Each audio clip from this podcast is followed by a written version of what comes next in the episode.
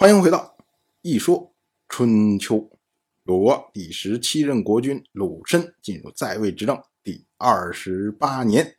对于金重耳来说，西湖之死只是一个小插曲，帮助他解决了晋国内部的这个政治板块的问题。从当时的角度上来说，对于金重耳来说，更重要的是齐国的国君齐潘终于出兵来和晋重耳会师。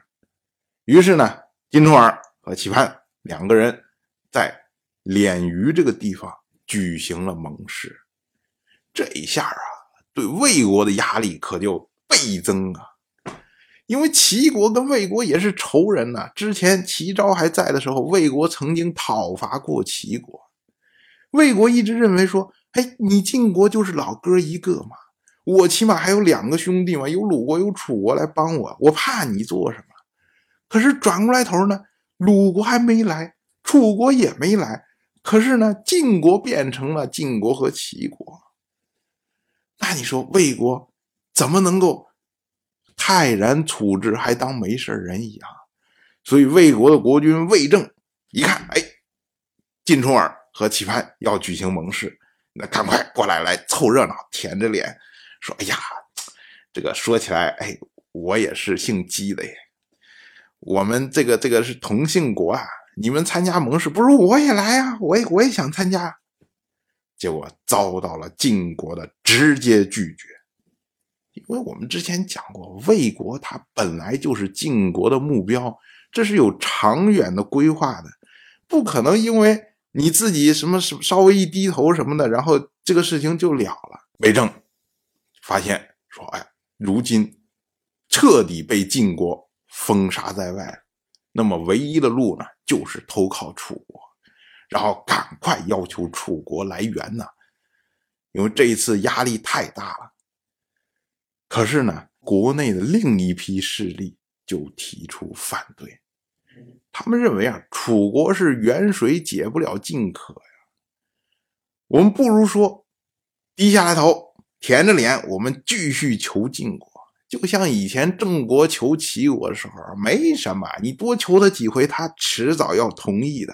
可是呢，魏正不想，魏正觉得说，这次估计是没戏了，晋国肯定要彻彻底底的清算魏国的，所以呢，他一门心思的要投楚国。这下呢，两边就闹掰了。魏国的国人于是呢，走上街头，要求魏正下台，最后将魏正。赶出了魏国的国都，然后呢，派人向晋国解释说：“哎，你看魏正这个家伙，他对你们晋国有所不敬，这个不是我们魏国国人的想法。我们也认为他做了不对，所以我们把他赶走了。我们魏国和晋国这都是同姓国，是兄弟之国啊，我们不能因为以前有什么小毛小刺儿的事情，就不停的打架。”对于晋国来说啊，晋国现在还没有真的想彻底的把魏国怎么样。那么既然这样呢，那么晋国呢也就睁一只眼闭一只眼，静待事情的发展。而魏正呢被赶出来之后没地方去啊，就跑到一个叫做香牛的地方，然后在这儿眯着，他也在静观时事的发展。这个时候啊，我们就要说到鲁国的反应。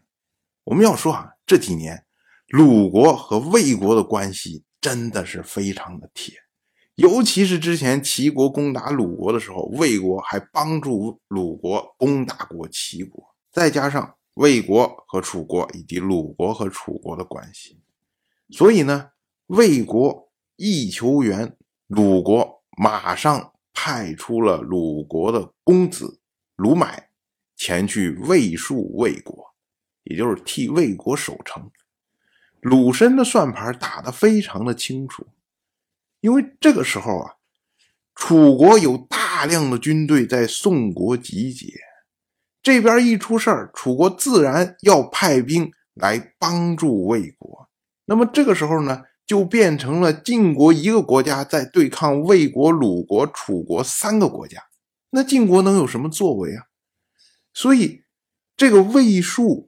魏国这个事情啊，很可能是不需要和晋国发生冲突的。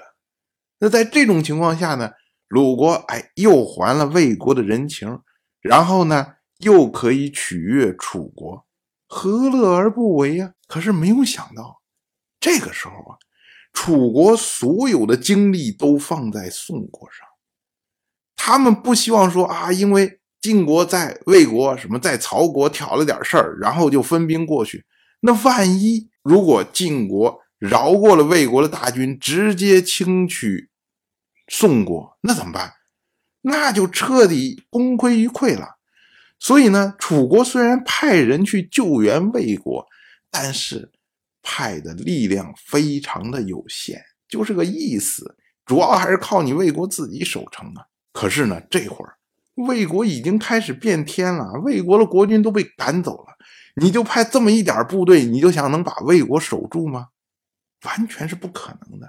所以楚人前去救援魏国的行动，很快就被证明是失败的。这一下对于鲁申来说，那压力可就大了。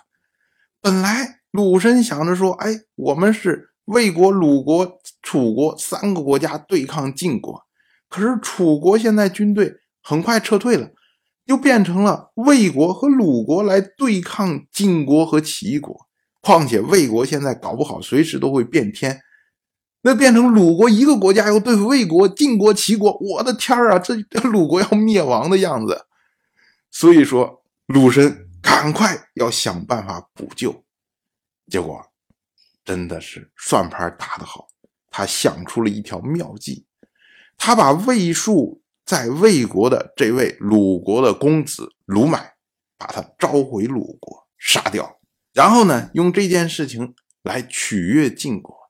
他对晋国说：“你看，这个鲁买啊，他是私下的跑到魏国去数魏，结果得罪了你们晋国。但是，请晋国一定要相信，这不是鲁国的政策。”所以我们自己也很烦呢，所以我们就把卢买抓住，然后把他杀掉。希望呢，哎，你能在这件事情上能够给予谅解。那对于晋国来说，晋国现在还没有那么大的力量，能占那么大的战线来对付鲁国，所以呢，也就默许了。鲁申这么着做，哎，是摆平了晋国没有错。那楚国那边怎么办呢？哎，鲁申也有招数。鲁申呢？就像楚国说啊，他说啊，我们为了你们楚国去救援魏国，当时派出了鲁买前去魏戍，可是没有想到啊，鲁买这个家伙一胆小鬼，窝囊废呀，还没有跟晋国交战，就自己私自跑回国来了。所以呢，我们也觉得非常的遗憾，我们只能是把他杀掉。向你们楚国赔罪，嗨，这一下，晋国、楚国都被鲁申给摆平了。我们说，这是在鲁国历史上非常少有的这么好的政治手腕。虽然呢，用了招数稍微卑鄙了一点，当然，我就这么一说，您就那么一听。感谢您的耐心陪伴。如果您对《一说春秋》这个节目感兴趣的话，请在微信中搜索公众号“一说春秋”，关注我。您不仅能得到《一说春秋》文字版的推送，还可以直接和我互动交流。我在那里等待您的真知灼见。